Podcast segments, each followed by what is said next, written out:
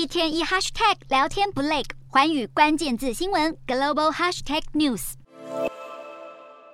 跌落神坛的加密货币金童班克曼弗里特，在法警的押送下不出法庭。这名年仅三十岁的加密货币平台 FTX 创办人被控犯下美国史上最重大的金融诈骗案之一。他日前从巴哈马搭机引渡回美国受审，并在美东时间二十二日首次出庭，以二点五亿美元折合新台币七十七亿元获准交保。这是美国有史以来最高的保释金额之一。不过，早已宣告破产的班克曼弗里特曾经透露，自己户头仅存十万美元，代表他根本无力负担。这笔巨额保释金，检方表示，有鉴于班克曼弗里特逃亡风险小，没有前科，也乖乖接受引渡受审，因此目前先以他父母在加州的房产作为担保品，同时要求班克曼弗里特佩戴电子脚镣，接受监控，警告他要是弃保潜逃，将会招致更严厉的财务后果。FTX 积欠前五十大债权人的款项总计高达三十一亿美元，大约是新台币九百五十亿元。班克曼弗里特被指控犯下八项刑事罪，包括诈骗、洗钱以及窃取数十十亿客户。资产来填补姐妹企业交易公司阿拉美达研究的损失，恐怕将被判终身监禁。另外，与他关系密切的两位前同伙，FTX 创办人之一的盖瑞王以及阿拉美达研究前执行长艾里森，也已经接连承认欺骗 FTX 投资人。